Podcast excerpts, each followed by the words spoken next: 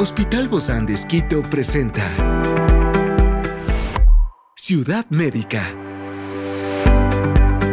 Un podcast de salud pensado en ti y toda tu familia. Hoy tenemos a una experta para hablarnos sobre la nueva variante de COVID EG.5, ERIS, y todos sus síntomas. Se trata de la doctora Grace Salazar, infectóloga del Hospital Bozán de y hoy está aquí, en este encuentro de Ciudad Médica. Yo soy Ofelia Díaz de Simbaña y estoy súper contenta de disfrutar este podcast de Ciudad Médica en este mundo tan apasionante de la salud.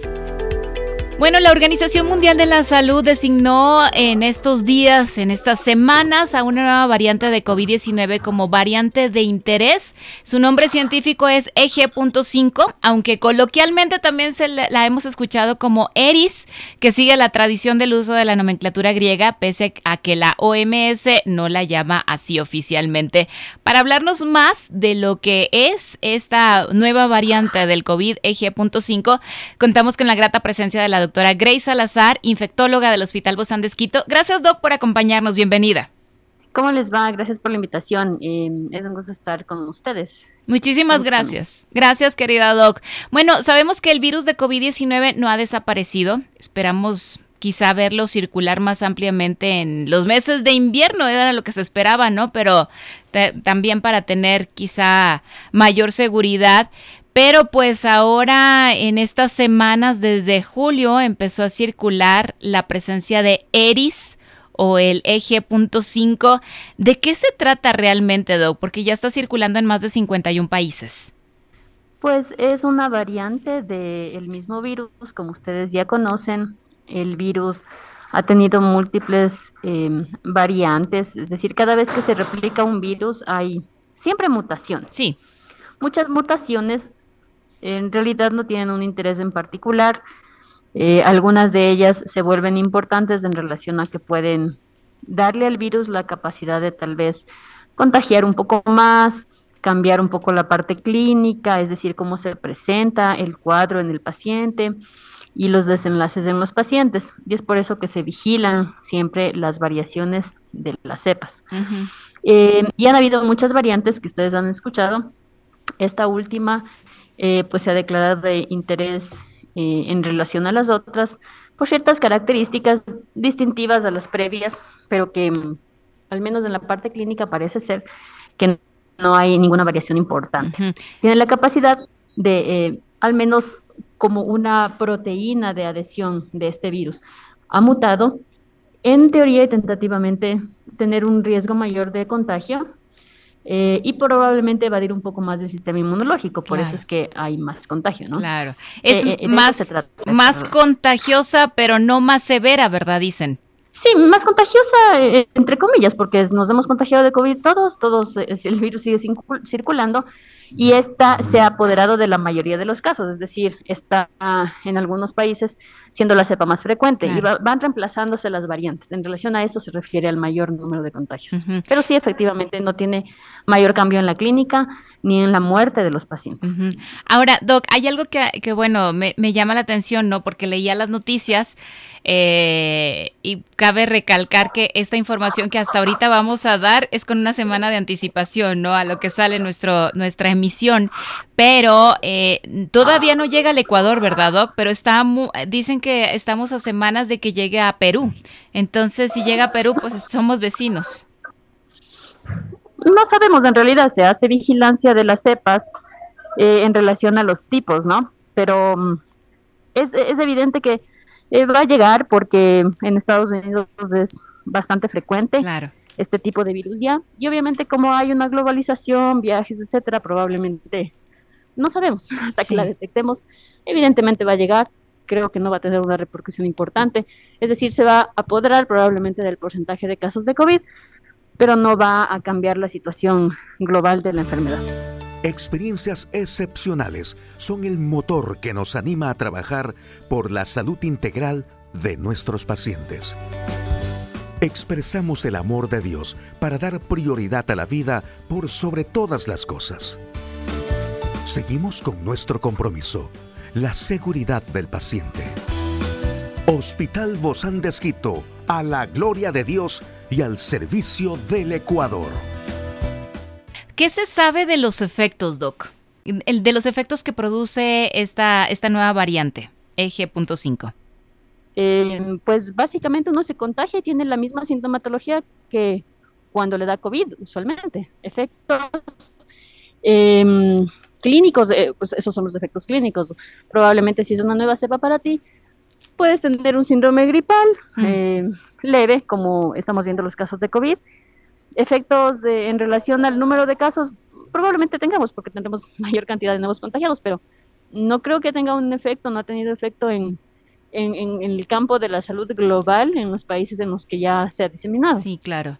Ahora, frente a esto, Doc, em, tenía entendido que esta evade la inmunidad por las mutaciones que tiene. O sea, eso entre comillas, el evade la inmunidad. Em, todos los virus evaden la inmunidad. Cuando tú, adquieres una enfermedad, es porque el virus, la bacteria, todo ha evadido la inmunidad y tú no lo has podido controlar. Eso siempre va a pasar con un, con un virus nuevo, una bacteria nueva. Entonces, si tú te contagias es porque ha, habido una evasión de la inmunidad. No es algo alarmante. Eh, a lo que nos referimos con eso es que hay una pequeña mutación eh, que hace que el sistema inmunológico no reconozca como ya reconoce a todos los otros virus de COVID eh, y obviamente esto tiene un impacto en que pudieses contagiarse. Claro. A eso se debe esto de la evasión de la inmunidad. Ahora, como ya, sabemos, como ya sabemos que los síntomas son casi los mismos, ¿no? Que ya hemos conocido, la fiebre, escalofríos, dolor de cabeza, dolor muscular, el cuerpo en general, esta dificultad para respirar, que ya, ya son lo, lo más común. Ahora me pregunto, ¿existe alguna vacuna para esto? ¿Hay que renovarnos en la vacuna? ¿Las vacunas que teníamos sirven? ¿Qué hay que hacer frente a esto? Eh, a ver, esta, este virus es una variante del virus de COVID. Es decir, debemos seguir con la vacunación de COVID que se va proponiendo y renovando de acuerdo a las cepas y cómo los estudios nos vayan indicando cada vez que debamos colocarnos una revacunación. Ahorita estamos vacunados ya toda la población, entonces, es por eso que evidentemente el efecto de estas nuevas cepas no es mayor, porque siguen siendo un virus COVID y estamos protegidos. Al menos, si no es para los nuevos contagios, para lo más importante que es enfermedad grave y muerte. Para eso es la vacuna. Eh, la recomendación es evidentemente vacunarnos, no solamente para el COVID, sino para todo lo que haya vacuna, porque esto es lo, lo único que ha evidenciado el COVID y la vacunación, es que las vacunas son efectivas y que evitan la, mortalidad, evitan los casos graves y para eso tenemos las vacunas. Estas vacunas eh, debemos entonces quienes no la han completado las dosis, recuérdenos cómo se completa este cuadro de dosis, cómo es este esquema de vacunación, Doc. ¿Y hay alguna vacuna que está actualizada que la tengamos aquí en el país que se pueda colocar o con las que ya nos colocaron y completamos el ciclo de el esquema de vacunación es suficiente? Eh, recuerden que al menos todos tenemos tres dosis de vacunación, ¿sí? Em, de acuerdo a los riesgos, eh, el esquema de vacunación eh, por el momento y, es muy de acuerdo que, sea nacional a través del Ministerio de Salud Pública, es una vacuna gratuita, nos han colocado a todos, hemos hecho campañas para eso, eh, y el ministerio mismo es el responsable de, si es que se requiere alguna revacunación, promocionarla y darnos, porque en este momento esta vacunación es obviamente de dominio público, ¿no? Para salud pública. Pero, son al menos ¿Y, hay alguna vacuna que esté actualizada, con estos nuevos, con estos Todas las vacunas se están actualizando todo el tiempo. Y eso es algo bueno, ¿no? Había escuchado una vacuna bivalente. ¿Qué es esto, Doc? Bivalente significa que puede tener dos diferentes tipos de virus para darte inmunidad. Trivalente, cuatrivalente, depende de em, las características, como te decía, los virus mutan y a veces seleccionamos los virus que más están circulando como para potenciar la vacuna y darte inmunidad para uno, dos, tres, cuatro, cinco diferentes tipos de virus. A eso se refiere lo de bivalente, trivalente, etcétera. ¿Tenemos aquí en el país esta vacuna, Doc? ¿La bivalente? Sí. Sí, sí la tenemos. Había escuchado que en otros no, no está en todos los países, ¿no? Eh, probablemente sí, eso es solamente cuestión y gestión de cada país y va a estar en todos los países. Em, pero obviamente se, como te digo, estas, este sistema de vacunación se va actualizando, eh, sacan las bivalentes, van reemplazando las anteriores. Eh, como es una vacunación, la vacunación, de hecho, es un, sistema de importancia nacional y de salud pública no solamente nacional, sino internacional. Obviamente esto se distribuye para todos los países. Y volvemos a lo mismo, Doc. Hay que usar más frecuentemente los cubrebocas. Otros hablan que es más importante la ventilación, más que los cubrebocas. ¿Cómo debemos actuar frente a eso? Sobre todo ahora que ya regresamos a clases, ¿no? Lo único que debimos aprender de la pandemia, lo único que debimos aprender de la pandemia es que si uno tiene síntomas respiratorios debe colocarse la vacuna, la vacuna, perdón, el la mascarilla. ¿Ya? Hoy, gracias a la salud pública y que han disminuido los casos graves de la vacunación, probablemente no es un requerimiento que todos usen la, el cubrebocas, pero quien indiscutiblemente tiene que utilizar es la persona enferma. Si yo tengo moquera, tengo fiebre, tengo tos, tengo estornudos, tengo que utilizar cubreboca en mi casa, desde mi casa. Y cuando salgo y cuando me voy en el bus y cuando me voy a todas partes, porque voy a contagiar al resto. Es lo único que debimos haber aprendido de la pandemia. Yo creo que... es decir, y, y de hecho, eh, no, no es no solamente por el COVID, sino porque muchas infecciones se transmiten de forma respiratoria, incluso infecciones de piel, la varicela, eh, millón otro tipo de virus que dan también infecciones respiratorias. Entonces, no es porque sea COVID ahora, sí, no. Cualquier infección respiratoria, un paciente cuando tiene síntomas respiratorios debe usar mascarilla. Eso es algo que debemos hacer conciencia. Ojalá que quede ahí guardado. Oiga, Doc, y esto, por ejemplo, ahora que ya están regresando muchos de vacaciones, tanto en el bus como en los aviones, ¿es recomendable el uso del cubrebocas? Ciudad Médica. El uso del cubrebocas es recomendable, como te digo, para las personas enfermas. Ahora, si un ambiente es cerrado y tú quieres, por sobre todo, mantenerte eh, fuera del contagio, obviamente es también de utilidad de la mascarilla, ¿no? Son ambientes cerrados, mientras no, e, es como el ejemplo que te ponía en casa, o sea, si alguien está enfermo, no se pone cubrebocas en casa, tú no ventilas y vas a estar dentro y no te pusiste mascarilla, te vas a contagiar. Más o menos eso aplica a todos los, eh, a todas las oficinas, a todos los lugares públicos donde haya aglomeraciones. Eh, un poco es corresponsabilidad, porque yo tal vez no me pondría mascarilla para evitar el contagio, pero si el resto de gente enferma se colocaría. El problema es que no lo hacemos.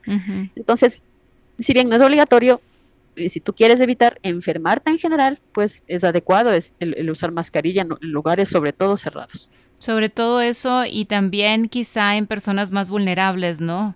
Eh, yo decía, hablando de esta etapa donde ya regresamos a clases, donde ya hay más circulación, uno a veces empieza con los síntomas, pero no se cubre y ahí tendríamos ya que empezar a, usar por nuestro propio bien y por el bien de los que están a nuestro alrededor. Siempre hay tal vez alguien en la familia, tal vez no solo por mí, que puede ser más vulnerable o que igual va a contagiar el niño que tose. No importa si me contagia a mí, que soy la mamá y que está sana, pero le va a contagiar al abuelito que tiene más riesgo. Entonces todo eso debemos eh, concienciar y utilizar obviamente la mascarilla cuando corresponde. Ciudad Médica. Muchísimas gracias, doctora Grace Salazar, infectóloga del Hospital Bozán de Esquito. Gracias por tan buena recomendación y sobre todo por recordarnos, ¿no? ¿Qué es lo que debemos seguir haciendo aún a pesar de que ya, ya no se hagan estas pruebas de diagnóstico del COVID tan, tan, de manera tan frecuente como antes?